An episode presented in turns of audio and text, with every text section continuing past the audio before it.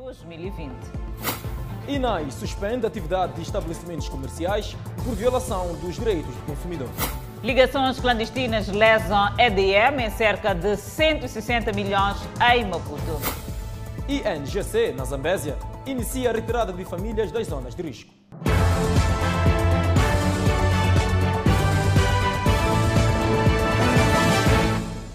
Boa noite. O Presidente da República, Felipe Jacinto News, acaba de exonerar um ministro e um secretário de Estado. Entretanto, esta não é a reportagem de abertura desta edição do Fala Moçambique. Vamos trazer mais detalhes dentro de instantes. Para já, aumentam os casos do novo coronavírus, no entanto, o número de recuperados também cresce a cada dia.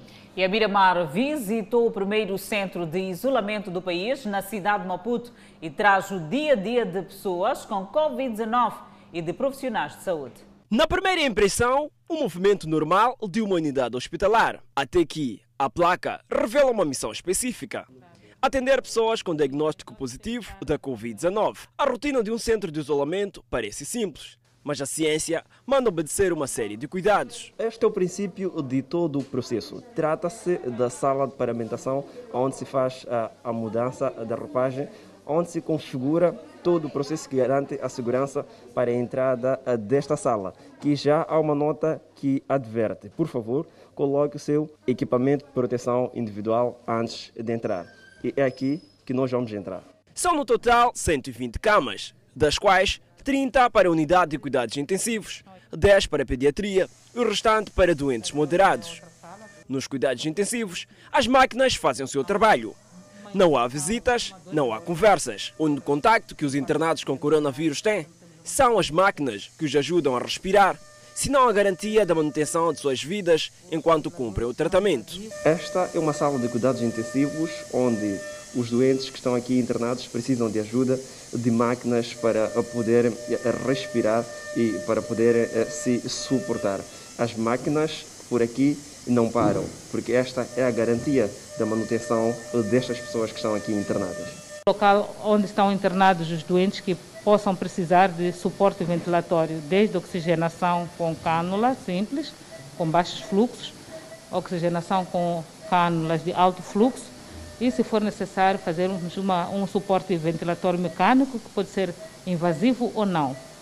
Então, esta é considerada uh, unidade de suporte para pacientes que não têm capacidade de oxigenação com uh, ao ar ambiente com mecânica própria, portanto necessitam de suporte. Do outro lado, os chamados doentes moderados, uns já passaram pelo estado crítico, outros entraram com sintomas mais leves.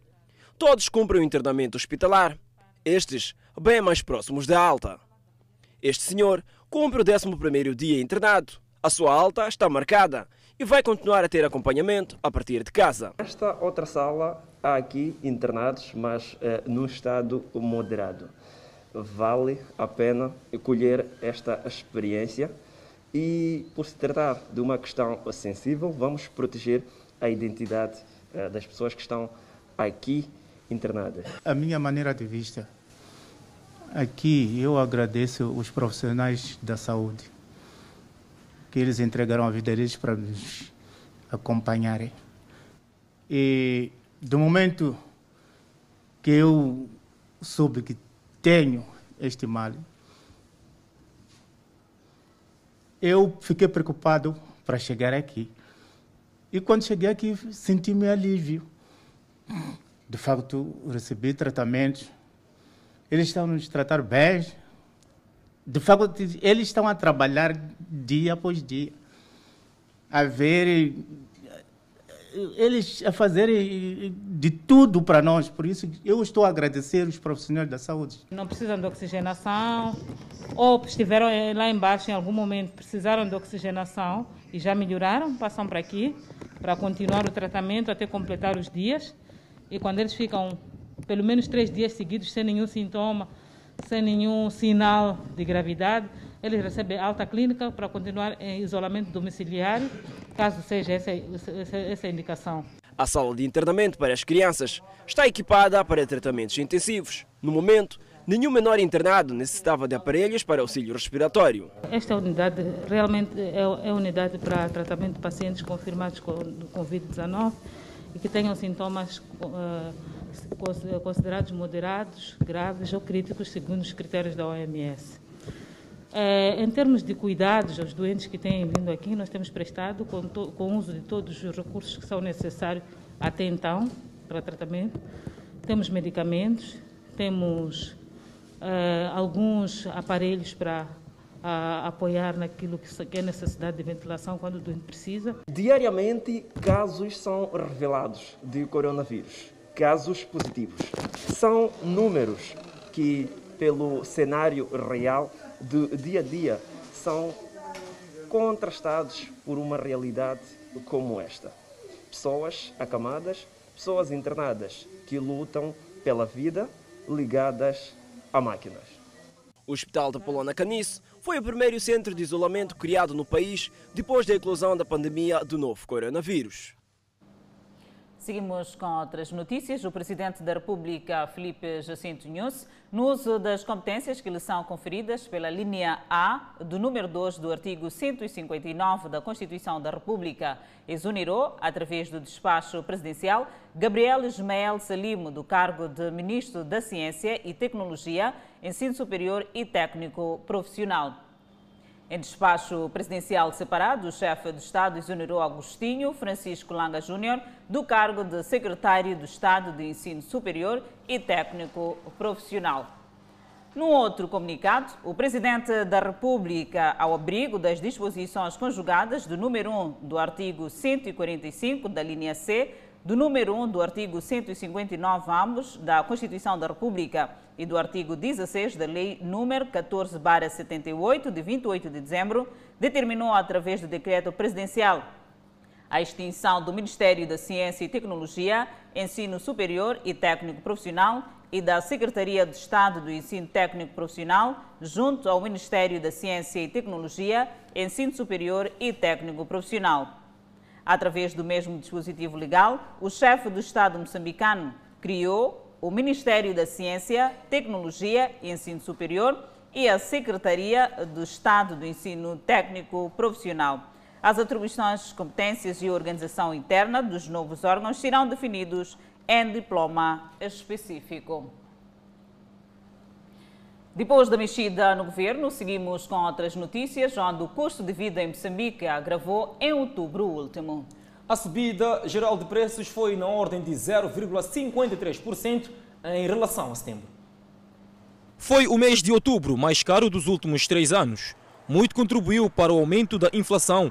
As divisões de alimentação e bebidas não alcoólicas e de restaurantes, hotéis, cafés e similares contribuíram no total da variação mensal com cerca de 0,27 e 0,13 pontos percentuais positivos, respectivamente. Concretamente, e segundo o Instituto Nacional de Estatística, o custo de vida em Moçambique agravou em 0,53% em outubro, contra 0,31% no período homólogo de 2019 e 0,27% no igual mês de 2018.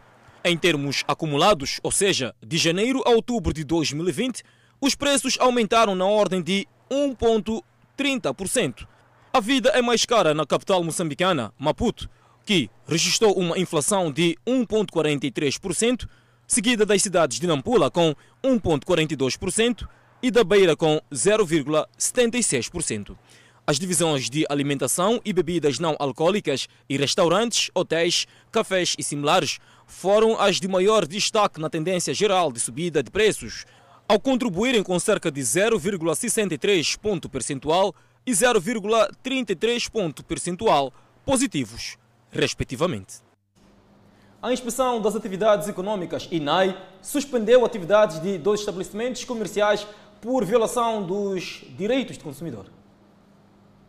São dois estabelecimentos sediados na cidade de Maputo, sancionados pela Inspeção Nacional das Atividades Econômicas, surpreendidos a comercializar produtos com rotulagem em mandarim, ou seja, língua chinesa, o que viola os direitos do consumidor de acordo com a legislação vigente no país. Porque maioritariamente, ou se não 100% dos produtos que, que, que, lá estavam expostos eh, eh, eh não reuniam eh, eh, a, a, a, condição que nós fizemos menção aqui, ou seja, o rótulo estava expresso em língua chinesa.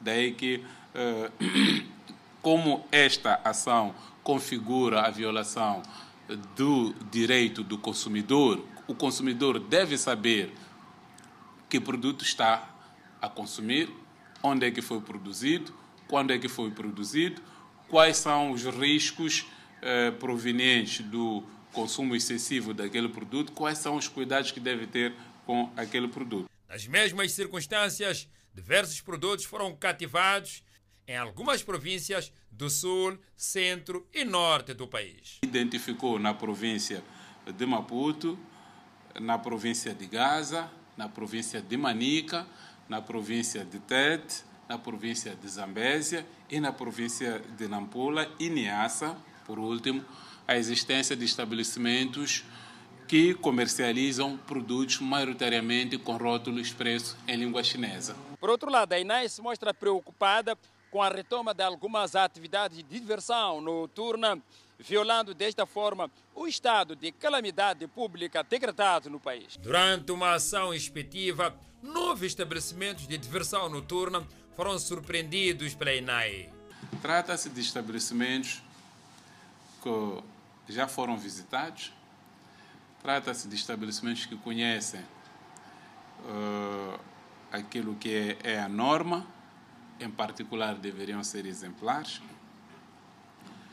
que promovem esses eventos noturnos. Alguns desses estabelecimentos acabam funcionando 24 horas por dia, ou, ou seja, acabam uh, funcionando até as 6 horas do dia seguinte. Com efeito, os respectivos processos já foram encaminhados à Procuradoria para o devido tratamento administrativo, porque tem recebido denúncias de diversas violações dos direitos do consumidor, bem assim ao decreto que estabelece o estado de calamidade pública no âmbito do combate à Covid-19. A INAI exorta aos comerciantes a pautarem pela honestidade sob o risco de incorrerem em sanções. Imundice caracteriza o centro comercial de Namicopo, construído há quatro anos na cidade de Nampula. Apesar de dispor de todas as condições para a prática da atividade comercial, o local encontra-se às moscas. É um mercado com tudo para dar certo. O centro comercial de Namco foi inaugurado a 17 de abril de 2018 pelo então edil interino Américo Yemele.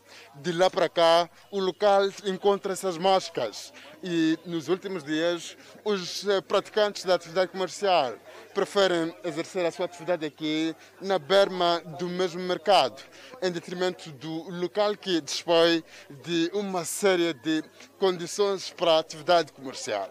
Dispõe de perto de 400 bancas, casas de banho, armazéns e compartimentos devidamente organizados. Aliás, em comparação com os outros mercados dispersos um pouco por toda a cidade de Nampula, o centro comercial de Namicopo deveria ser um local de referência, dada a sua grandeza e estrutura, mas não.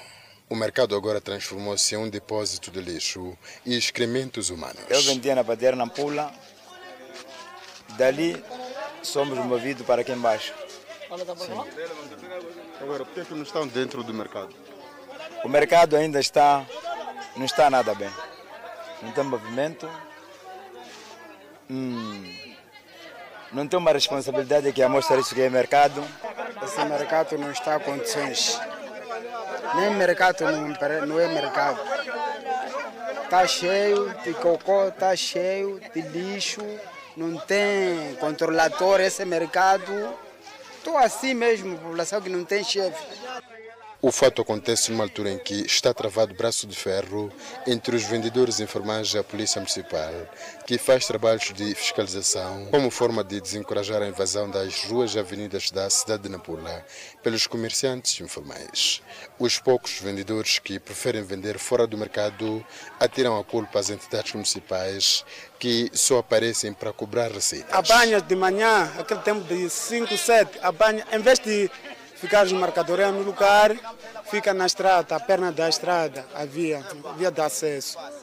Como você vê, ali, não no mercado, é a perna da estrada. O chefiado daqui não está a mandar as pessoas para alguém dentro do mercado. Os responsáveis do mercado dizem que têm feito trabalhos de sensibilização aos vendedores para que estes possam ocupar as bancas, mas o esforço cai por água abaixo, porque ninguém quer aderir à ideia sem a presença dos gestores municipais. Costumo sensibilizar para entrar lá, eles costumam dizer que é para tá bom, nós queremos entrar ali, mas a primeira, a primeira coisa, as pessoas que estão lá no Pinto e que estão na bateria na Ampula devem vir aqui mesmo, depois entrarmos junto lá no mercado. O Conselho Autárquico de Nampula promete falar sobre o assunto oportunamente.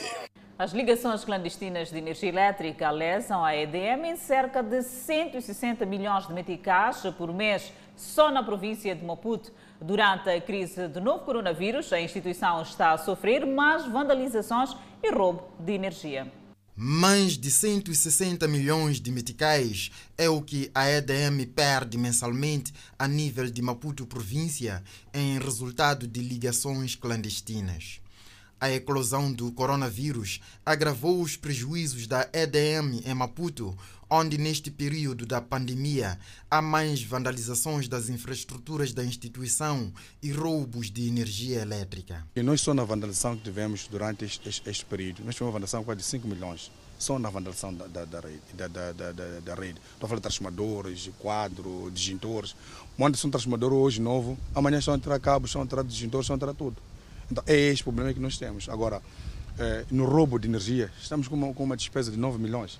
Só neste, neste pequeno exercício nós tivemos, nestes três meses ficamos 9, 9 milhões. Então totaliza isso 14 milhões de, de prejuízo que nós, nós, nós tivemos neste período, neste período de matéria. Muitos projetos da EDM a nível de Maputo província conheceram pausa ou reduziram de ritmo com a eclosão do coronavírus. Com o regresso ao normal, a EDM acredita que irá alcançar as metas antes traçadas. A nossa projeção para, para este ano, nós tínhamos 37 mil novas ligações para fazer a nível da província. É, já estamos aos 28 mil clientes, então temos aqui o, o, fala de 8 mil clientes, naquilo que era, nosso, eh, nossa, era a nossa visão para este ano. Então, com a retoma uh, por, no novo normal, há, há, uma tendência aqui de, de dos clientes para, para a procura também está a ser maior. E, e nós estamos sendo que esses 8 mil que faltam naquilo que é a nossa projeção, vamos conseguir, porque a rede, os PTs já estão lá. Foram 288 transformadores que nós instalamos agora. Para os casos de roubos de energia elétrica, a EDM está a estudar várias saídas, das quais destaque vai para a instalação de contadores inteligentes que irão sinalizar a central em caso de alguma anomalia. Nesses pontos todos, o que nós estamos a fazer é montar contadores inteligentes. Temos uh, uh, contadores que não precisam ter uma intervenção humana, à, à distância conseguimos ter a informação do fluxo de, de, de, de, energia que, que está a ser usado. Havendo uma situação aqui de, de, de desvio de alguma fase, automaticamente temos reporte e visitamos a instalação. E para os clientes domésticos também temos uma outra estratégia. É mesmo tentar, para evitar que as pessoas não, não, não vão mesmo a, a, a, não ganham, não ganham especialidade de roubo de energia. O que nós estamos a fazer é montar alguns contadores também diferentes e inteligentes no posto a pessoa fica com o teclado. Novo cadastro poderá ser aplicado para todos os clientes da EDM, de modo a minimizar situações em que contadores de determinadas áreas se encontrem a operar noutras áreas operacionais. O Conselho Autárquico da Beira reforçou sua frota de veículos de recolha de resíduos sólidos, com dois caminhões que irão melhorar os serviços de saneamento. A recolha de resíduos sólidos impõe ao Conselho Autárquico da Beira a grandes desafios. Atualmente, a idilidade só recolhe perto de 65% do lixo produzido diariamente na capital provincial de Sofala e as comunidades pedem mais. O nosso município da Beira está -se a esforçar muito na recolha de lixo. Eu gostaria que esse município forçasse mais ainda na recolha de lixo, porque uma cidade limpa é uma cidade protegida da doença. Para responder às preocupações dos municípios, o Conselho Tarco da Beira acaba de adquirir mais dois caminhões que, ao mesmo tempo, podem recolher lixo em seis contentores numa única viagem. São dois novos meios circulantes que vêm se juntar aos 13 já existentes na recolha de resíduos sólidos.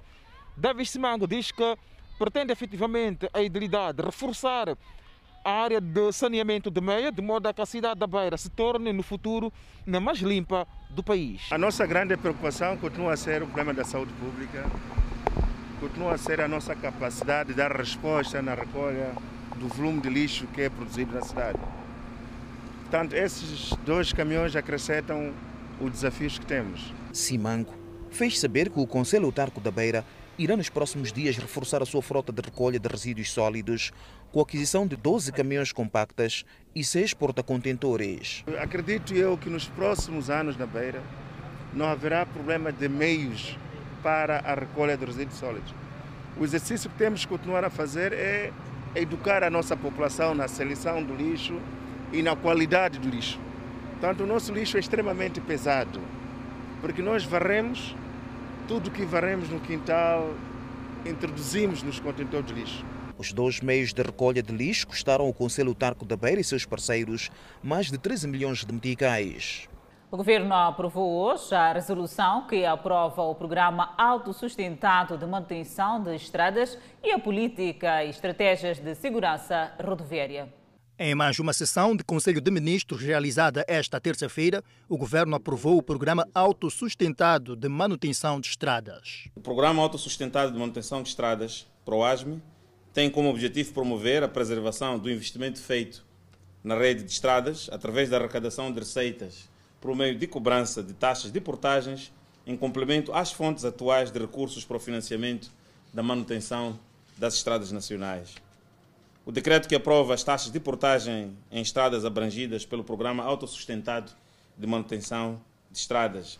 As taxas, as taxas de portagem visam assegurar a participação dos utentes no financiamento da manutenção de estradas no âmbito da implementação da política de estradas. Foi igualmente aprovada a resolução que aprova a política e estratégia de segurança rodoviária. Esta política estabelece mecanismos de articulação e coordenação das ações transversais e multissetoriais de prevenção e segurança rodoviária, assentes na prevenção da vida e da saúde das pessoas na via pública. O governo apreciou e aprovou ainda o decreto que aprova a revisão das medidas administrativas estabelecidas no contexto da declaração da situação de calamidade pública. Este decreto atualiza as medidas temporárias e de exceção para a prevenção e contenção da propagação da pandemia da Covid-19 durante o período de vigência da situação de calamidade pública e revoga o decreto número 79/2020 de 4 de setembro, à exceção do seu artigo 1 o governo fez ainda o balanço e perspectivas da aplicação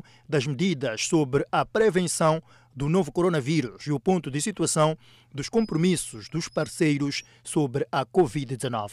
Pela primeira vez, o presidente da Renamo, Ossuf Momad, participou de uma mesa redonda para falar da paz e reconciliação nacional com a sociedade civil.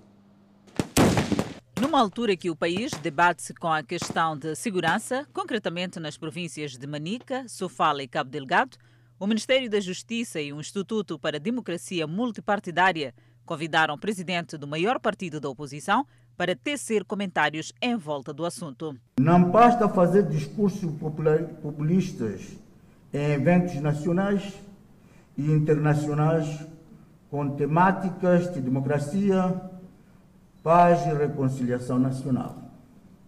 Precisamos de coerência que consiste na aceitação do outro como sendo também moçambicano, com direitos e liberdades iguais. Por sua vez, a ministra da Justiça, Assuntos Constitucionais e Religiosos, salientou a importância do respeito pela dignidade da pessoa humana que é um dos alicerces da democracia. O Estado existe em função de todas as pessoas e não estas em função do Estado. Não é por acaso que o legislador constitucional a coloca no capítulo dos direitos fundamentais antes de tratar da organização política do Estado, o poder político. A pessoa humana é, nesta perspectiva, o valor último, o valor supremo da democracia. É ela que a dimensiona e a humaniza. Impõe-se, por conseguinte, num Estado de Direito, a afirmação da integridade física e espiritual do homem como dimensão irrenunciável da sua individualidade autonomamente responsável. A reunião contou com a participação de membros do Partido Renamo, sociedade civil, entre outros, e subordinava-se ao tema Paz e Reconciliação Nacional, lições, desafios e perspectivas. E a Fundação Mo Ibrahim lançou os dados referentes ao crescimento multissetorial do continente africano. Moçambique, Angola e Guiné-Bissau estão classificados como parte dos que mais cresceram numa das subcategorias. As classificações não são um dado definitivo. Alguns países de alta classificação seguem um caminho de deterioração, enquanto alguns de classificação baixa figuram entre os que melhoraram em governação geral. As Maurícias mantêm a posição de top em 2019 pelo décimo ano consecutivo, com uma pontuação de 77,2. A Somália, por sua vez, permanece em último lugar pelo décimo ano consecutivo, com uma pontuação de 19,2. No entanto, os dois países no topo e na base seguem trajetórias opostas à medida que a lacuna entre eles diminui para o seu nível mais baixo na década de 2019.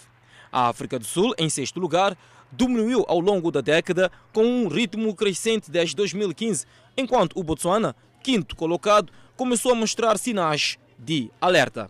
Ao mesmo tempo, a Costa do Marfim e o Zimbábue, classificados em 16º e 18º respectivamente, figuram entre os cinco países que mais melhoraram na década.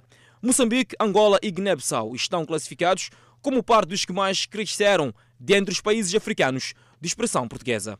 Apenas oito países conseguiram melhorar em todas as quatro categorias ao longo da década: Angola, Chad, Costa do Marfim, Etiópia, Madagascar, Seychelles, Sudão e Togo. Destes, a Etiópia é o único país que melhorou em todas as 16 subcategorias ao longo da década. Embora melhorando em todas as quatro categorias, Madagascar e Sudão diminuíram em 7 e 6 subcategorias, respectivamente. Na última década, 20 países que abrigam 41,9% da população da África fizeram progressos tanto no desenvolvimento humano e fundamentos para oportunidades econômicas, mas, ao mesmo tempo, também declinou em segurança e Estado de Direito e participação, direitos e inclusão. Esta divergência crescente está a piorar com a taxa de deterioração que acelerou para mais da metade, 29 dos países em participação, direitos e inclusão, enquanto 22 mostraram uma melhora crescente em fundamentos para oportunidades econômicas. Autoridades nacionais querem ver empresas locais com mais oportunidades de prestação de serviços às multinacionais em Inhambane. Muito que as empresas locais vêm se queixando de falta de oportunidade de trabalho, sobretudo no que diz respeito ao fornecimento de bens nas multinacionais que operam na província de Inhambane, alegando que as mesmas só priorizam empresas de Maputo ou de fora do país, em prejuízo das locais. As pequenas e médias empresas falam de excesso de burocracia por parte das multinacionais, tudo isso para evitar a sua contratação. A documentação que, a gente, que nós recebemos vem em língua inglesa e muitos dos nossos colaboradores e, e acaba-se não, não percebendo exatamente o que é que se pretende. Então isso gera um bocado de dificuldade. Mas de resto é pacífico. As autoridades da província de Inhambane estão cientes das dificuldades que os pequenos empresários enfrentam para prestar serviços nas grandes empresas desta província. Com medida, juntou, na manhã desta terça-feira, empresários locais e gestores das grandes empresas, sobretudo a multinacional que explora gás na região norte da província de Inhambane. A ideia é desenhar novas estratégias para dar oportunidades a estas empresas a terem também oportunidade de fornecimento de equipamento e prestação de alguns serviços. Vamos nos concentrar para conseguirmos ter estas oportunidades nas nossas mãos mas para isso temos que estar unidos e nos ajudar um ao outro como homens de negócio que somos. Não adianta querer ganhar sozinho e deixar o outro distante de você, porque se isso acontecer, haverá outra empresa, nem que seja estrangeira, que vai ocupar o lugar. A multinacional reconhece a necessidade de apostar em empresas ou produtos locais, daí a abertura de uma janela de oportunidade. O plano de conteúdo local é um complemento à nossa nova estratégia de investimento social, através dos acordos de desenvolvimento local, conhecidos por ADL, assinados com as comunidades e os governos locais em 2019. O diretor-geral desta multinacional diz que as iniciativas de apoio ao setor empresarial que copeiam o plano de conteúdo local foram idealizadas com apoio do governo e têm como objetivo aumentar a participação das empresas nacionais e a melhoria das condições de acesso ao emprego. A mesma considera que abraça o conteúdo local como parte integrante da estratégia do seu negócio, pois reconhece a importância do desenvolvimento profissional da mão de obra e dos fornecedores locais nos territórios onde desenvolvem as suas operações. O Banco de Moçambique organizou uma auscultação pública sobre a proposta de modelo do Fundo Soberano para Moçambique, com o objetivo de colher experiências de países que lograram sucessos na implantação e gestão do Fundo Soberano. O seminário ocorreu na filial do Banco Central, na cidade de Chimoio. A capital Chimoio Emanica foi a primeira a realizar o seminário de auscultação pública do Fundo Soberano. E com a governação do fundo, espera-se que Moçambique tenha de 25 a 30 anos uma receita que seja superior a 90 bilhões de dólares, o que significa cerca de seis vezes aquilo que é o produto interno bruto atual de toda a riqueza do país. E a melhor maneira de fazer isso, de acordo com as experiências que nós recolhemos a nível internacional, uma das melhores maneiras de fazer isso é criar um fundo soberano.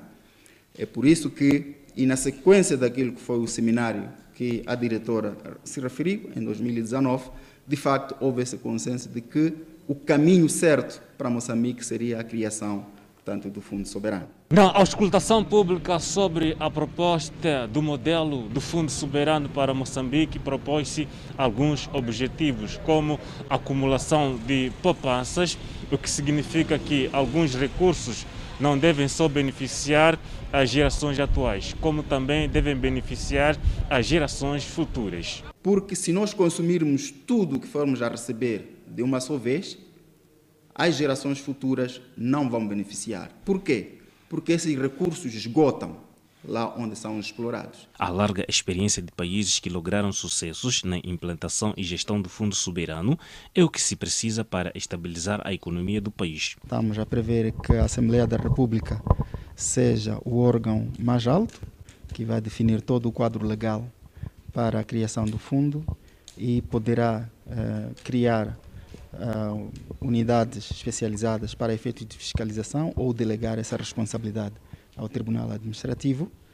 Uh, e depois teremos o Ministério das Finanças, que seria o, o, o dono do fundo, o gestor global, que iria definir toda a política de investimento e toda a estratégia de, de investimento do fundo, uh, que seria, portanto, uh, aplicado pelo gestor operacional, que neste caso estamos a prever que seja o, o Banco Central.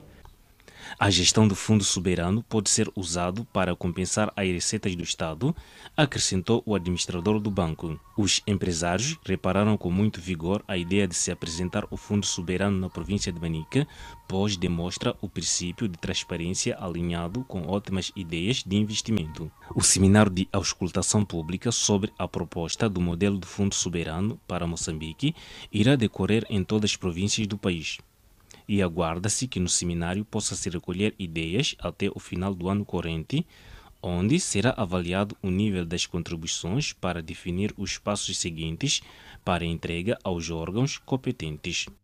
Acompanhe no próximo bloco encerrado o centro de refugiado na praia de Paquitiquete, na província de Cabo Delgado.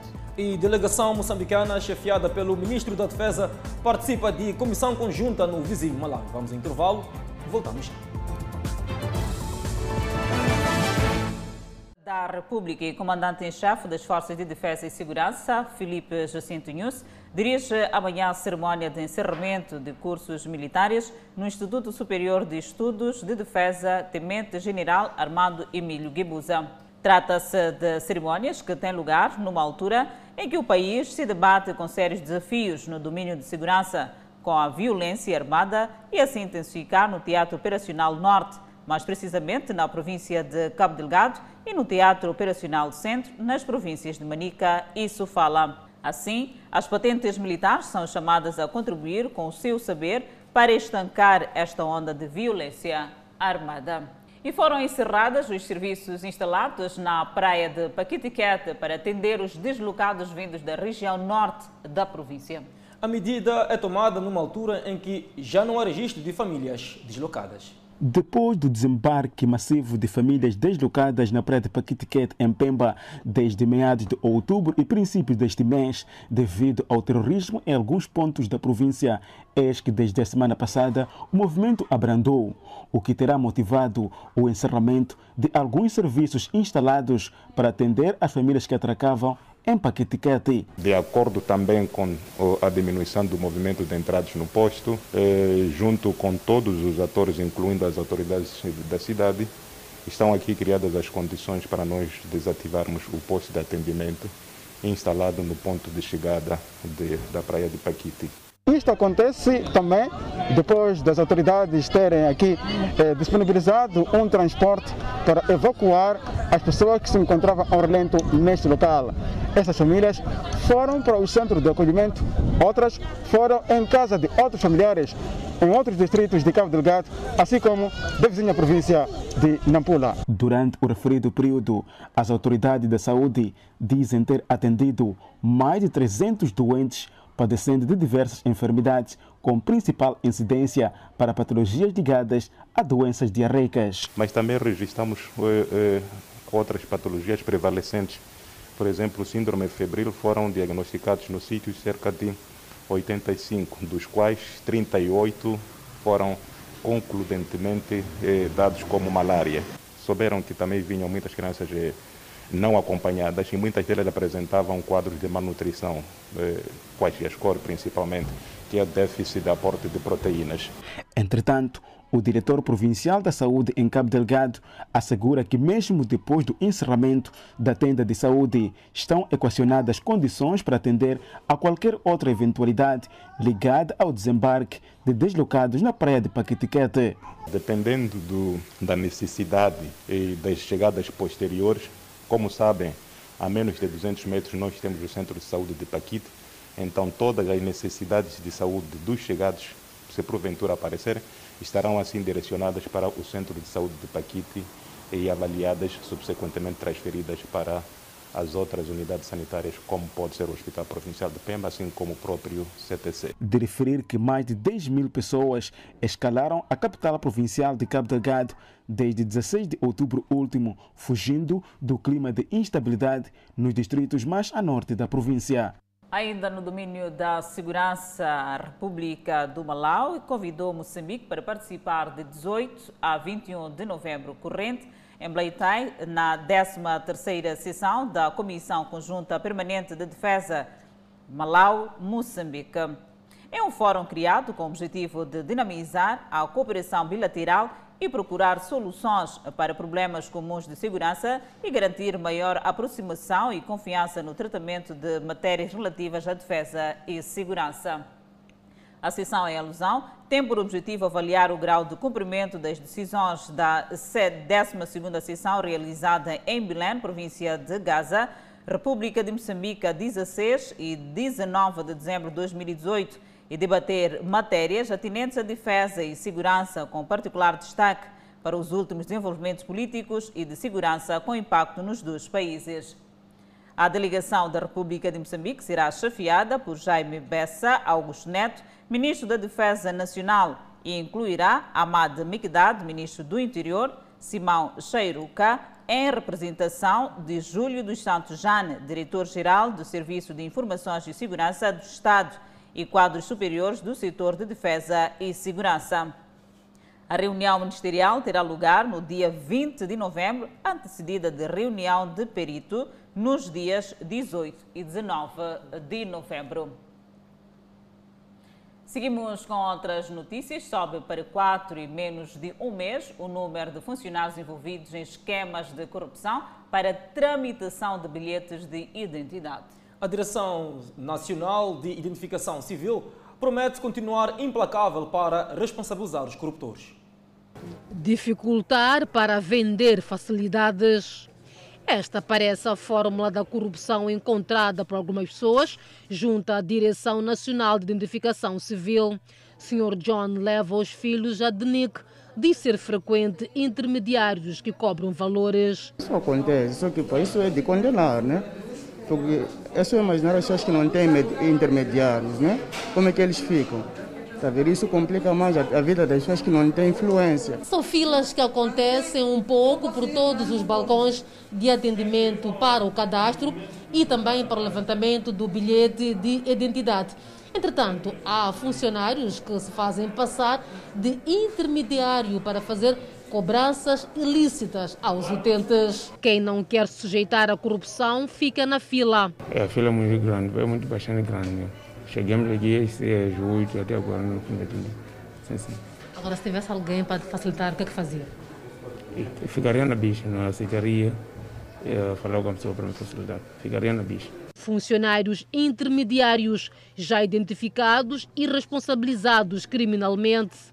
três funcionários, quatro dizia funcionários desta instituição uh, estão a ser responsabilizados disciplinar e criminalmente pelos atos cometidos de cobranças ilícitas na emissão do bilhete de identidade. O último caso aconteceu na sexta-feira, na cidade de Maputo, em que uma funcionária da instituição, no ato de captação de dados, eh, pediu ao cidadão para que lhe entregasse 500 meticais. Grande parte dos casos ocorridos na cidade de Maputo. Segundo o DENIC, avisa não só os funcionários, mas também utentes que aceitam corrupção serão responsabilizados. A DIC não tem intermediários para o processo de requerimento do bilhete de identidade. É por isso que as pessoas estão a ser burlados, tanto no processo de entrega de bilhete, também no, no, no ato de, de, de, cadastramento para bilhete de identidade, porque as pessoas terceirizam esta atividade. Então, nós queremos deixar bem claro que não há terceirização da atividade de identificação civil. A identificação civil tem balcões de atendimento. De janeiro a esta parte, o DNIC totaliza cerca de oito funcionários envolvidos em casos de corrupção. E foram detidos em Maputo três indivíduos indiciados no crime de falsas qualidades. Eles teriam vendido um telemóvel roubado e de seguida extorquido o comprador. São três membros de uma suposta gangue a tentar introduzir o nome do Cernic na lama. Segundo o Cernic, eles dividiam-se em dois grupos. Um deles roubava telemóveis e identificava compradores.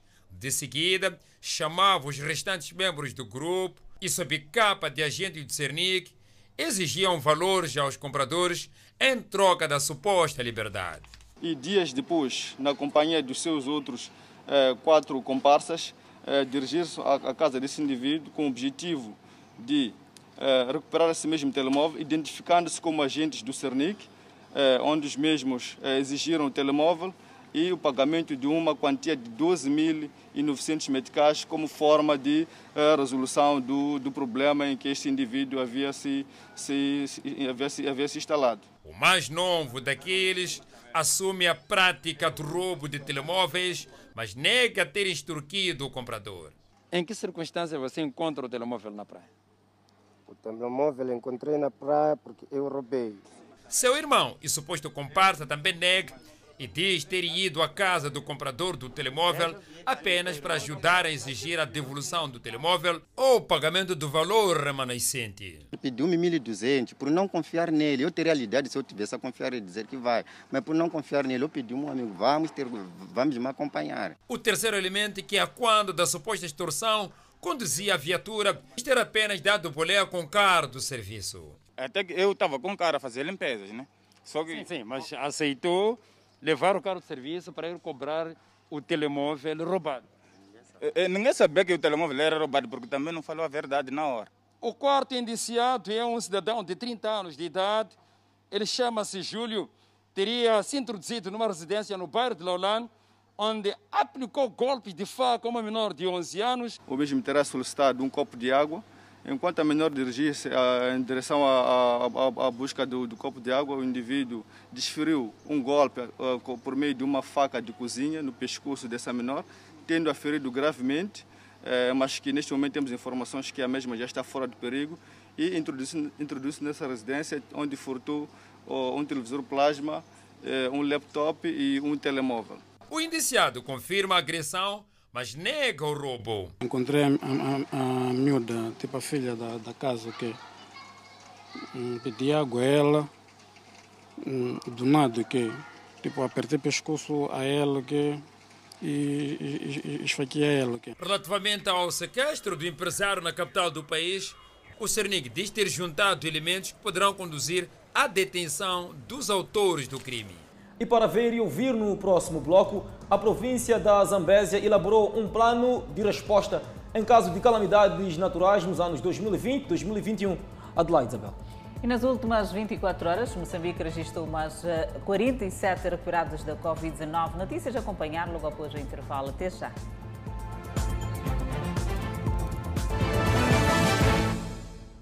De volta ao Fala Moçambique e vamos falar da evolução da Covid-19 no país.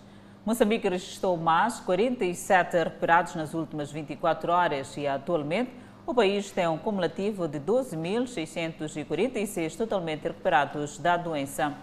O país tem um cumulativo de 562 indivíduos internados, dos quais 49 sob cuidados médicos nos centros de isolamento.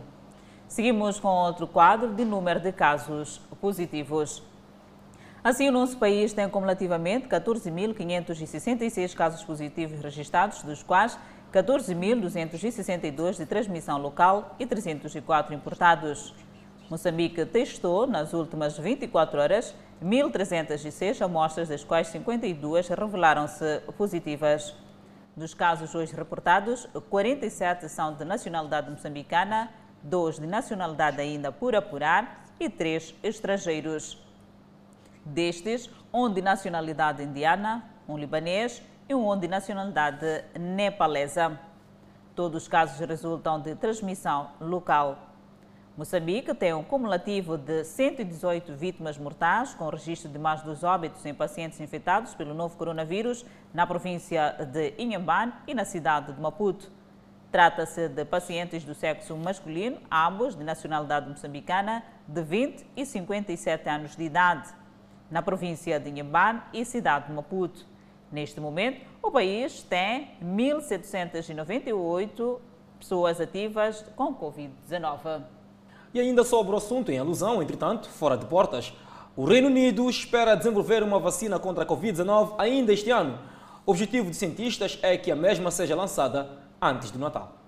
Uma esperança para um continente que vive a segunda onda da pandemia. Se os testes da vacina, desenvolvidos pela Pfizer e a BioNTech, trouxerem bons resultados, a expectativa do governo britânico é começar a imunizar os britânicos antes do Natal. Até agora, a vacina tem mostrado mais de 90% de eficácia. Um dos criadores fez uma previsão otimista. Para o cientista, se houver a distribuição até dezembro, o alívio virá a partir de março e a situação estará mais controlada no meio do ano que vem. Ana Paula Gomes, segue as pesquisas na Europa. O Conselho Europeu garante que depois da aprovação da Agência de Medicamentos aqui do continente, as vacinas estarão disponíveis para os europeus num prazo máximo de um mês. Para a Organização Mundial da Saúde, ainda levará um tempo para uma vacinação em massa. Por isso, a OMS recomenda que todos continuem com as medidas de prevenção. Mudando de assunto, a província da Zambésia elaborou um plano de resposta em casos de calamidades naturais para 2020-2021, com um orçamento de mais de 40 milhões de meticais. Clemente, a ideia é responder às necessidades da população das zonas de risco do Baixo Licungo e não só. Para cada um dos cenários desenhados no plano de resposta, existe um orçamento planificado para fazer face aos eventuais estragos calamitosos na Zambésia. E para a prevenção e mitigação, estão em curso ações de retirada da população das zonas propensas. Bom, neste momento nós estamos a trabalhar com os governos eh, distritais e as comunidades associadas também às lideranças, às lideranças comunitárias para, portanto, desincentivar ao, portanto, a permanência dessas famílias no, nos, nas, zonas, nas zonas de risco. Inclusivamente, uh, no, no, no, caso de, de, de, Mocuba, nós já retiramos as famílias e estamos a, a, desenvolver algumas atividades de sustentabilidade, aonde retiramos as famílias para, portanto, desencorajar o retorno das famílias. E há um controle que estamos a fazer para, portanto, uh, garantir que nenhuma das famílias retorne àquelas zonas. Tivemos uma casa que no mês passado fizemos a, a, portanto, a remoção nas margens da, da, da bacia do Licungo, no, no, distrito de Mucuba, precisamente porque houve uma renitência de um, de, um, de um... No Baixo Licungo, que alberga principalmente os distritos de Mucuba, Maganja da Costa e Namacura, algumas famílias têm sido sensibilizadas para que de forma voluntária abandonem as zonas de risco para a construção de residências e apenas apostem em culturas que sejam adequadas. Ao nível da província de Zambésia foram criados três planos diferentes para questões de emergência no tocante ao estado de calamidade que pode assolar a província de Zambésia. Nos três planos, a província de Zambésia prevê para o primeiro cerca de 22 milhões, no segundo cerca de 33 milhões e no último cerca de 42 milhões de meticais como plano de contingência para fazer face à época chuvosa aqui na província de Zambésia. E a outra ação é que uh, encorajamos as famílias para que continuem, tanto a optar as zonas baixas, usar as zonas baixas para a prática uh, exclusivamente da, da, da, agricultura, mas também prepararem-se para que tenham uh, uma casa nas zonas seguras. Quando o alerta, o, o sino tocar, as famílias imediatamente recorrerem às casas que estão em zonas seguras para poderem, para poderem se abrigar. Então este é o desafio que temos estado a implementar para minimizar, portanto, aquilo que é com este plano de mais de 40 milhões de meticais, a província da Zambésia, através do INGC, diz que poderá responder aos eventos calamitosos em casos de cheias, ciclones, seca ou mesmo terremotos. Acompanhe no próximo bloco moradores de Congolote que são privados de saídas noturnas. E o ex-atacante da seleção nacional, Tico Tico, encoraja os mambas a terem força, mesmo depois de perderem diante dos leões indomáveis. Vamos ao intervalo, nós voltamos já. De volta ao Fala Moçambique, moradores do bairro de Congolote, privados de circular durante a noite devido ao aumento de casos de agressão e violação sexual. Um toque de recolher obrigatório dado pelos bandidos. É uma rua bastante procurada pelos moradores de Congolote que, ao chegar aqui, na escuridão da noite, acabam por ser vítimas. Senhor Armando, de 74 anos, viu de perto a morte. Eu via da estrada, atravessei a, a vala. Quando chego aqui, apanho a eles, deram a volta, interessaram comigo, pediram-me dinheiro, assim como o telefone. Eu, neste momento, trazia telefone assim como vencimento, não os dei Usei aquilo também, a tática que eu sei, mas me catenaram. Marcas que ficam gravadas em muitos moradores de Congolote. Dona Catarina é agricultora e foi obrigada a mudar de horário por medo de violadores. Eu tenho medo, não fico até as 17. Assusta. Os nossos filhos nos maltratam. Muito recentemente, um grupo de criminosos tentou violar mulheres que pretendiam comprar hortícolas por volta das 4 horas da madrugada. Um deles acabou linchado por populares. A população acabou linchando um, mas um foi socorrido pela polícia. E depois outro conseguiu escapulir e foi. É uma preocupação que sobe de tom entre os moradores daqui do bairro de Congolote. Dizem que os criminosos, durante a noite, chegam a se esconder aqui entre estas anilhas, enquanto cercam as suas vítimas. A circulação aqui é feita em grupo, mas ainda assim há relatos de assaltos. A partir das 17, 16h30, 17 já não podemos usar esta via. Que mesmo, entanto, outra via também, para a gente usar, é difícil. Temos que andar em coluna, porque tu não podes passar sozinha. Você é agredida, é, és violada e te arrancam a bolsa, fica sem nada praticamente. Na rua é possível ver roupas até interiores das vítimas neste caminho estreito, considerado sinistro. A alternativa é a Rua da Mafureira. Ambos dão acesso à Estrada Nacional número 1, mas também perigoso. Assim como aquele na Estrada de Mafureira, é a mesma coisa, tem que andar em grupo em grupo de seis, oito. Os moradores reclamam da falta de patrulhamento e esquadra próxima. Não há polícia, não há, não existe. Não tem, não existe. Enquanto não há soluções à vista, instalou-se o medo nas machambas de Mulaúz e na Rua da Mafureira. Olívia Maputo, na província de Maputo. O ex-atacante e capitão da Seleção Nacional de Futebol, Tico Tico, encoraja os jogadores dos Mambas a continuarem firmes no objetivo de lutarem pela qualificação à fase final do CAN, mesmo depois de derrotas diante dos Camarões. Os Mambas não conseguiram evitar derrotas diante dos Camarões na terceira e quarta jornadas de qualificação à fase final do CAN 2021. Mesmo depois das derrotas, atualmente Moçambique continua na segunda posição do grupo F, com 4 pontos, um grupo liderado pela seleção dos Camarões, com 10 pontos. A permanência dos Mambas na segunda posição foi possível depois do empate sem golos esta terça-feira no jogo da conclusão da quarta jornada entre Ruanda e Cabo Verde. Assim, Ruanda está na cauda da classificação com dois pontos e Cabo Verde na terceira posição com quatro pontos, os mesmos de Moçambique. Entretanto, depois das duas derrotas que os Mamas sofreram nesta corrida ao CAN, Tico Tico entende ser este o momento que os jogadores precisam de apoio e não de serem desmotivados. O ex-capitão da Seleção Nacional de Futebol encoraja os jogadores dos Mambas depois da derrota sofrida na terceira e quarta jornada desta corrida de qualificação à fase final do CAN Camarões 2021. Tico Tico acredita que os Mambas podem conseguir vencer a seleção de Cabo Verde no Estado Nacional de Zimpeto e facilitar as contas de qualificação para o CAN? Minha palavra é de coragem, acima de tudo aos jovens. Tem esse período que, que, que segue agora de alguns meses sem, sem competir aquele nível para refletir, para se prepararem melhor, porque eu penso que está tudo ainda dependendo de nós, quero acreditar.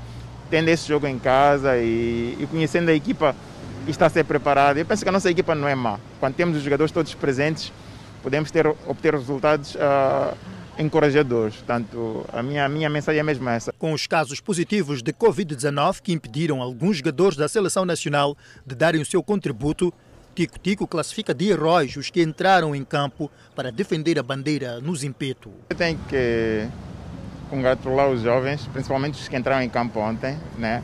Eu penso que as circunstâncias não eram as melhores, outros foram chamados, penso que no mesmo dia e alguns deles são jogadores que jogam aqui no Moçambola, uma competição que não é disputada já há quase um ano, não estão a competir, portanto eu penso que apresentaram-se bem. Ainda em relação à corrida de qualificação ao CAN, o analista desportivo Azael Ubis considera que a paragem prolongada que a seleção teve prejudicou os jogadores e reforça o apelo de apoio aos Mambas nas duas últimas partidas. É preciso, neste momento, em que os resultados não são bons, apoiar a seleção, até porque matematicamente ainda é possível chegar ao CAN. É preciso lembrar que ah, os Camarões, como país organizador, já estão qualificados. Portanto, a nossa luta é com o Cabo Verde e o Ruanda. Portanto, se nós fizermos um pleno, me refiro aos dois jogos que temos com Ruanda e Cabo Verde, fizermos seis pontos, claramente que lá no fim poderemos ter as contas a nosso favor e chegarmos ao CAN. O conjunto nacional, orientado por Luís Gonçalves, só volta a competir nas qualificações ao CAN em março do próximo ano. Convidamos a um breve intervalo, mas antes a previsão para as próximas 24 horas. E no norte do país temos Pemba com 31 de máxima, 25 de mínima, Lixinga 32 de máxima, 16 de mínima, Nampula 35 de máxima, 22 de mínima.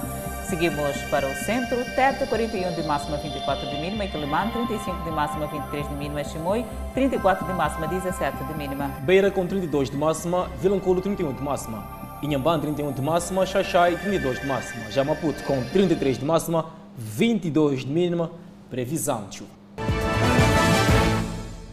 De volta ao Fala Moçambique, o furacão Iota começou a golpear a costa caribenha de Nicarágua na noite de segunda-feira, ameaçando causar danos catastróficos. A mesma parte da América Central já afetada pelo furacão, neste caso ETA, há menos de duas semanas. Iota havia se intensificado para uma tempestade extremamente perigosa de categoria 5 no início do dia. Mas o Centro Nacional de Furacões dos Estados Unidos disse que ela enfraqueceu ligeiramente na noite de segunda-feira para a categoria 4, com ventos máximos de 250 km por hora. O morador de Puerto Cabezas, Aden Artola Sueltz, disse que este é o furacão mais forte e mais perigoso que ele já viu. Bilwi está completamente destruído. Já foi destruído pelo furacão ETA e agora está totalmente destruído, disse ele enfrentando fortes ventos enquanto o furacão atingia a terra. As autoridades alertaram que Iota provavelmente desembarcaria em áreas onde as chuvas torrenciais do ETA saturaram o solo, deixando-o sujeito a novos deslizamentos de terra e inundações, e que a tempestade poderia chegar a 15 a 20 pés 4,5 a 6 metros acima das marés normais. O ETA atingiu a Nicarágua como um furacão de categoria 4, matando mais de 130 pessoas, enquanto chuvas torrenciais causaram inundações e deslizamentos de terra em partes de América Central e do México. É desta maneira colocamos ponto final ao Fala Moçambique. Obrigada pela atenção dispensada. E pela preferência, grato de coração.